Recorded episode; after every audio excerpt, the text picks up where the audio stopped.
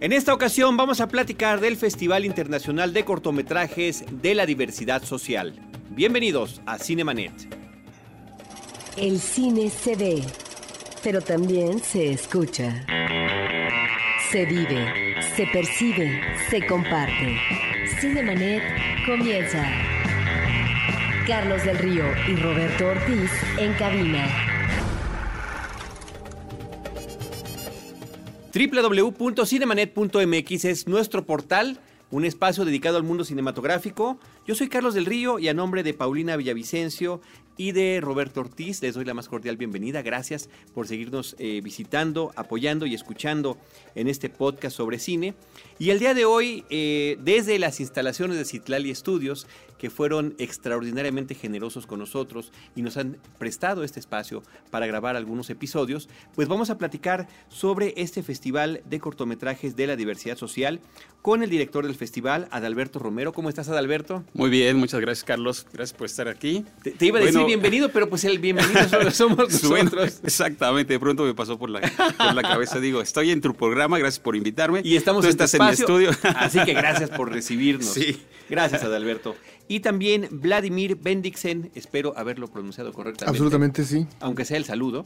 Y este Vladimir es eh, colaborador en este festival también, en este esfuerzo. Es escultor y también es el, hombre que diseñó y creó el trofeo, el premio para este festival. Así es, así es. Muy bien. Carlos, buenas tardes. Gracias. Pues eh, este, este festival de diversidad eh, social tiene un antecedente en una muestra que se hizo, si no me equivoco, Adalberto el año pasado. ¿Nos puedes comentar cuál es el entorno de este esfuerzo y por, qué este trabajo social, donde de repente también tienen que quedar excluidos cierto, cierto tipo de trabajos? Mira, este, eh, eh, todo esto viene desde hace varios años. Eh, yo he hecho algunas producciones de cortometraje y tuvimos la fortuna de ser finalistas en el Festival Solo para Cortos de Barcelona. A partir de ese viaje y esa relación que se estableció, hace algunos años fue que ellos nos invitaron a extender su festival a México, de tal manera que organizamos varias muestras de los ganadores del Festival Solo para Cortos. A partir de eso nosotros quisimos también eh, hacer crecer la iniciativa en México, tener nuestra identidad propia, y así es como elegimos este nombre, Todos Somos Otros. Hicimos una muestra y ahora hacemos por primera vez un festival a concurso de cortometrajes de temas sociales. El nombre de Todos Somos Otros viene de el uso que se ha dado estos últimos años sobre, eh, digamos, las manifestaciones sociales, cuando hablan Todos Somos Marcos. Hace poco que, hubo una, una, el asesinato de un joven eh, negro en Estados Unidos, todos decían, We are all Trevor todos somos Trevor, ¿no? Y es cuando nos unimos socialmente, cuando nos, eh, en un signo de solidaridad, nos tendemos la mano unos a, otros y decimos, todos, todos somos algo. Por eso es que decidimos ponerle ese nombre. Todos somos otros. Hay que pensar en los demás y hay que estar situado en el hecho mismo de que uno no está solo, uno es parte de algo. Por eso es que todos somos los demás, ¿no? Todos somos otros, eh, y déjame decirlo además para que la gente pueda estar escuchando este podcast y también visitar el espacio que tiene en internet. Todos somos otros.mx es el espacio en internet para que consulten la información. Este festival eh, de cortometrajes internacional se va a llevar a cabo del 16 al 20 de octubre. No sé si Vladimir nos quieras comentar las sedes, algunos detalles.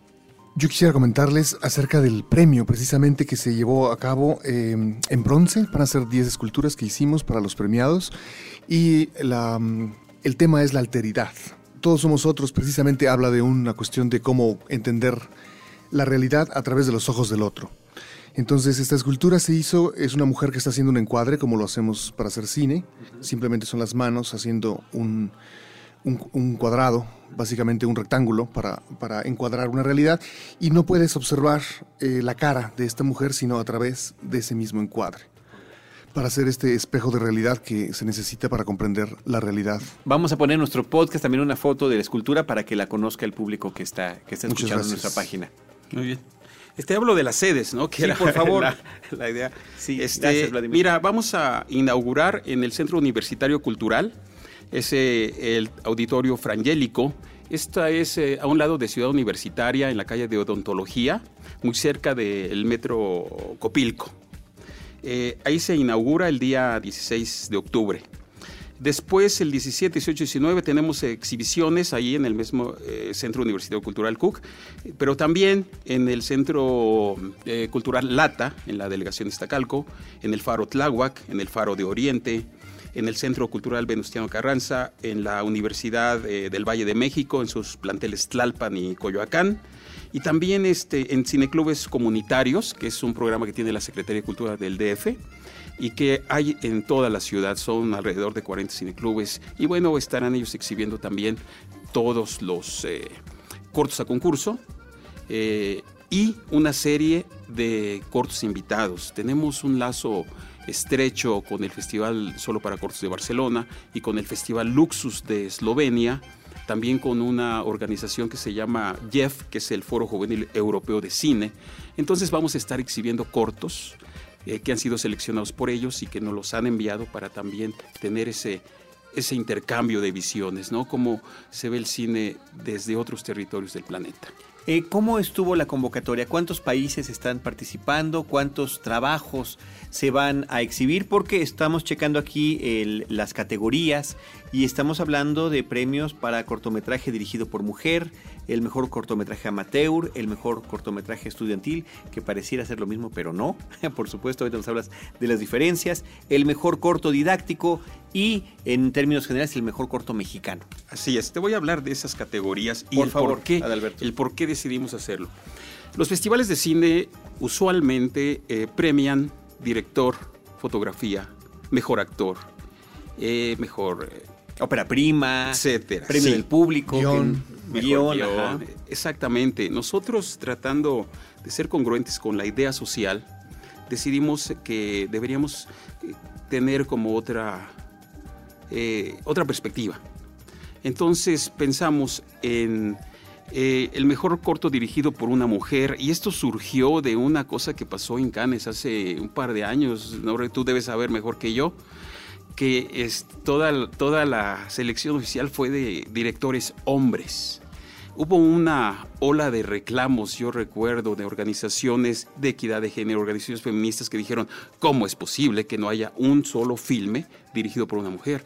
Y yo recuerdo que la respuesta del director del festival fue desastrosa, porque él, él, como ahora sí que lavándose las manos, dijo, sí, yo no tengo la culpa de que los mejores filmes las hagan, los hagan hombres. y eso, eso fue todavía peor. Parece el punchline de una mala broma. Sí, exactamente. Entonces dijimos, no, no, no, es que debemos de tomar en cuenta esta cuestión de género y para incentivar también la producción, eh, la dirección de mujeres, vamos a premiar un corto dirigido por una mujer, porque de pronto, y sí, eh, pienso que puede tener algo de razón que el mundo del cine de pronto es un poco machista, es decir, los hombres lo dominan. Hay una gran participación de mujeres, pero creo que todavía no es como a, la par, ¿no? No es equitativo. Por eso es que decidimos otorgar este premio.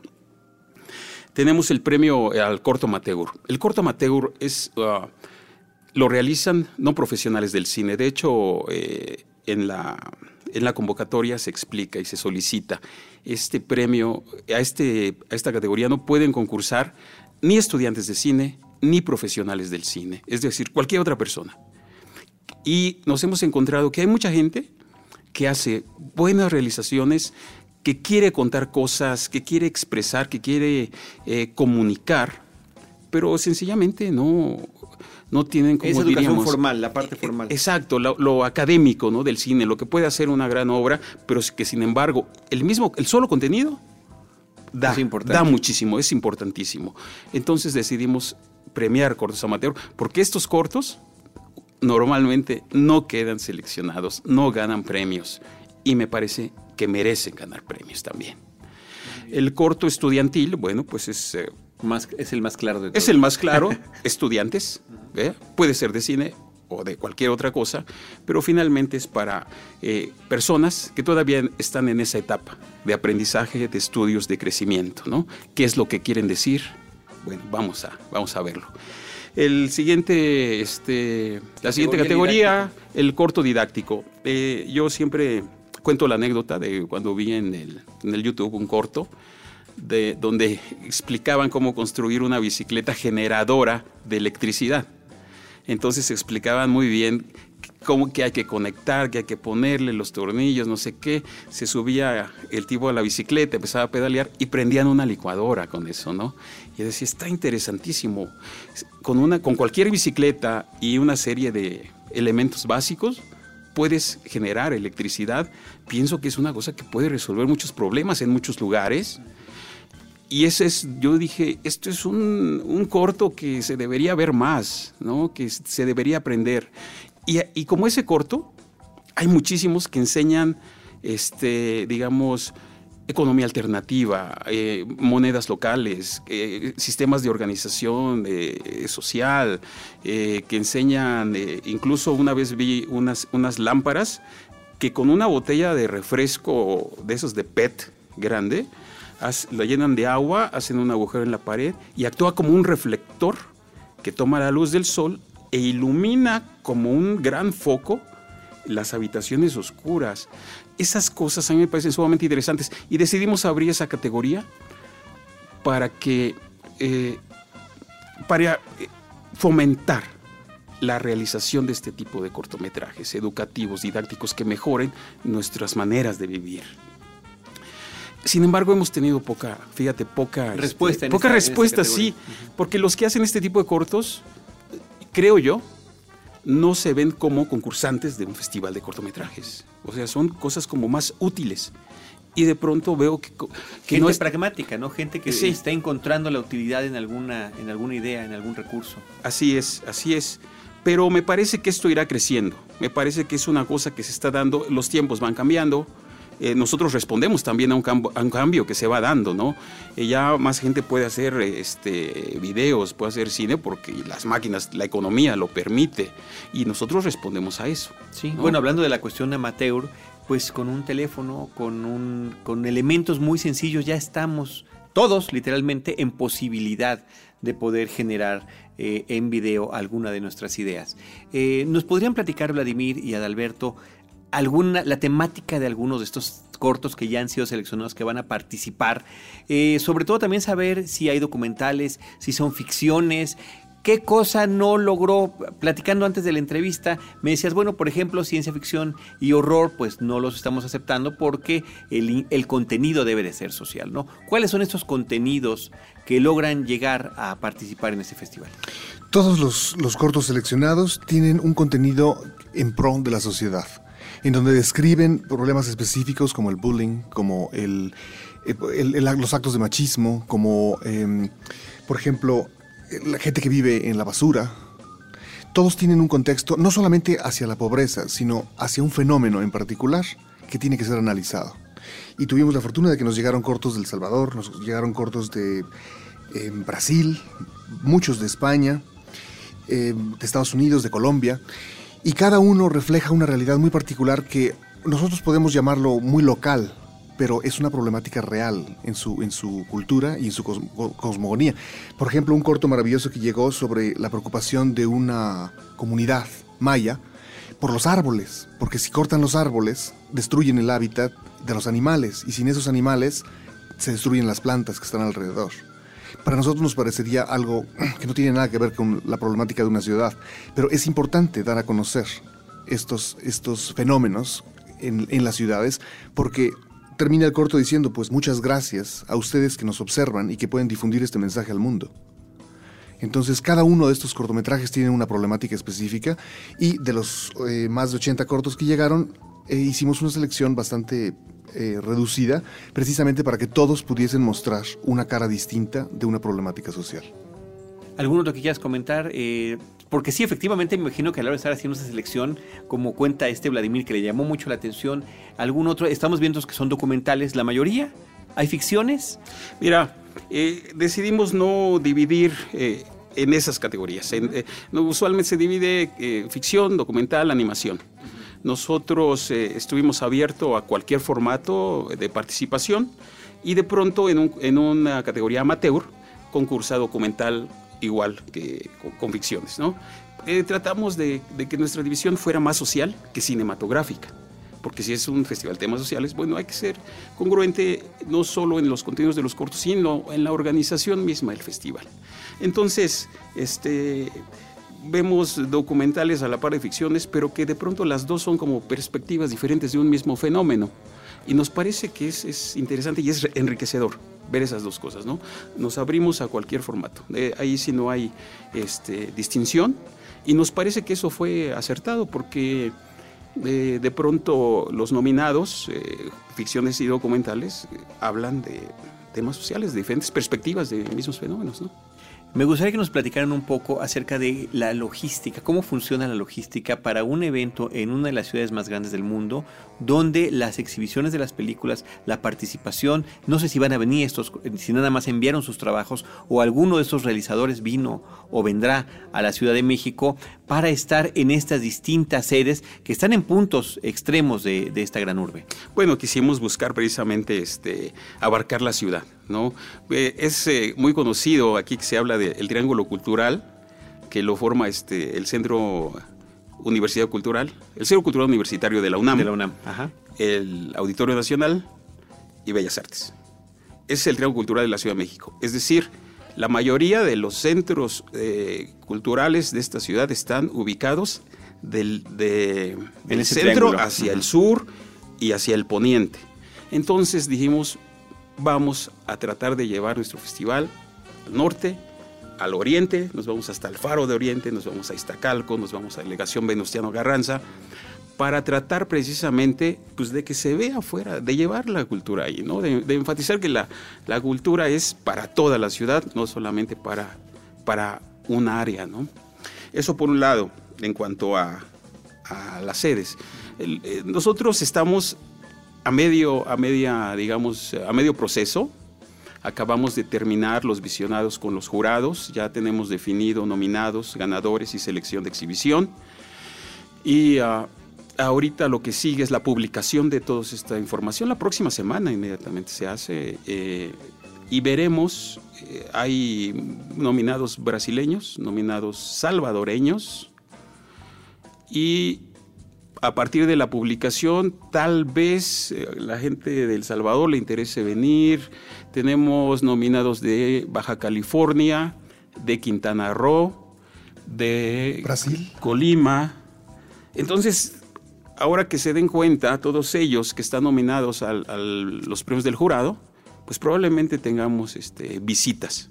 ¿Verdad? Pero lo sabremos en unos días. Toda, sí, y la pregunta, este, Vladimir y Adalberto, es porque cuando uno asiste como espectador a un festival de cine, pues una de las grandes oportunidades que tiene no nada más es nutrirse de algo distinto, de una oferta cultural diferente, sino que además existe la posibilidad del contacto con los autores. Así es. Y de estas charlas que a final de cuentas, pues son experiencias únicas que puede uno tener de poder platicar. Imagínate estar platicando con alguna de las personas de esta comunidad o el realizador de este cortometraje esta comunidad maya para que amplíe su perspectiva de estas cosas ante un público eminentemente urbano, en este caso, ¿no?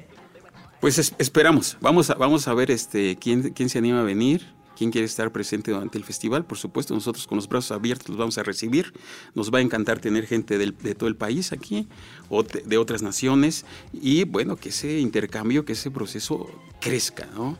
Entonces vamos a, vamos a ver qué, muy bien. Sí. ¿Algún otro dato eh, que crean que es importante que nuestro público cinéfilo deba saber acerca de este festival? Además de la página que ya mencionamos, todos somos otros.mx, eh, si están manejando alguna red social o, eh, o, ahí mismo en este portal es donde encontrarán la información de, ya las mencionaste, pero bueno, por supuesto ahí deben de venir las, los lugares culturales donde se va a exhibir y qué películas se van a pasar y horarios y demás.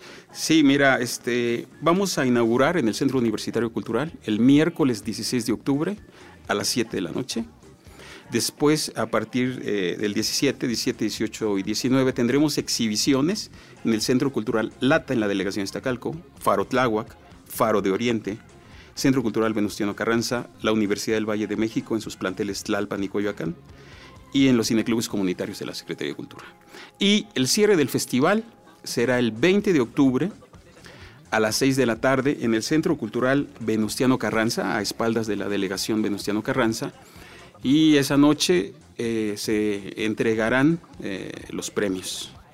¿Verdad? Entonces están, están invitadas las esculturas. sí, son las esculturas, el premio especial. Em, y también se contará con la presencia de algunos de los em, cineastas Muy bien. Hay un premio también de 10 mil pesos que se va a dar a alguno de, estos, de estas cinco categorías. Nosotros ya lo tenemos definido, pero es una sorpresa para ese día, ¿verdad?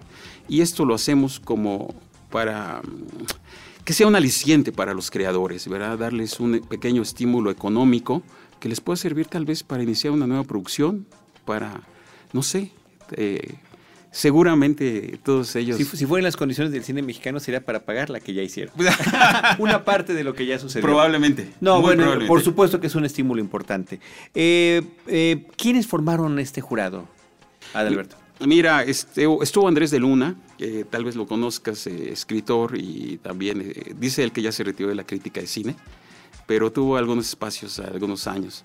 Está Fernanda, Fernanda Rivero, que es directora, ella estuvo nominada a Mejor Documental hace, hace un año, tal vez dos, no, eh, recuerdo. para, los Arieles, sí. Está, este, bueno, eh, eh, un dato importante sobre los jurados es que quisimos que los jurados no fueran solamente del ámbito del cine, sino también del ámbito del trabajo social. Del trabajo social, diría del activismo social, ¿no? Entonces, a la vez que invitamos profesionales del cine, también invitamos gente eh, que está totalmente integrada, por ejemplo, a estudios de equidad de género, como es Eduardo Arriaga, a, este, a Laura Nava, que dirige una organización que se llama Brújula Metropolitana y que cada semana eh, traen conferencistas, dan películas, siempre eh, sobre actividades sociales. ¿no? Estuvo este, el director de de la Universidad del Valle de México. Él, eh, eh, sobre todo, nos interesaba mucho que él estuviera en la categoría de corto estudiantil. Estuvo este, Juan, Juan Manuel, oh, no, recuerdo ahora su apellido. Smithers, el del ah, Instituto. Sí, Smithers. Es del Instituto Nacional de la Mujer, de InMujer, InMujeres, creo que se llama, InMujeres porque él es experto en equidad de género y por supuesto estuvo en la categoría Mejor Corto dirigido por una mujer. Y bueno, este, la lista es larga, pero con esto te das, perfil, te, das cuenta de perfil cuál fue la, intención, ¿verdad? Muy bien. No solamente gente especializada en cine y crítica, sino que también en derechos humanos y en temas eh, sociales a nivel también gubernamental inclusive. Muy bien. Así es. Todos somos otros del 16 al 20 de octubre, primer Festival Internacional de Cortometrajes de la Diversidad Social.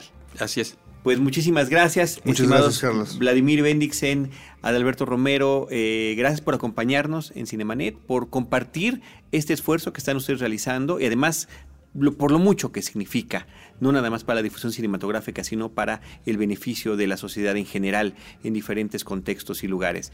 Y, eh, gracias también por el espacio para poder realizar el podcast en esta ocasión. Este, gracias, Carlos. Te agradezco que nos dé esta posibilidad de hablar de, nuestro festival. Pero quisiera dar un agradecimiento especial a, a LEMCINE, porque este festival se lleva a cabo gracias al apoyo del Instituto Mexicano de Cinematografía. Estupendo. Pues muy bien, muchas gracias, felicidades y suerte. Estaremos al pendiente de lo que ocurra durante este evento. Gracias. Muchas gracias. Nuevamente. Nosotros en Cinemanet nos despedimos recordándoles nuestras redes sociales, facebook.com diagonal cinemanet, arroba cinemanet en Twitter, cinemanet 1 en YouTube y por supuesto en nuestro portal cinemanet.mx. En cualquiera de esos espacios, nosotros los estaremos esperando con cine, cine y más cine.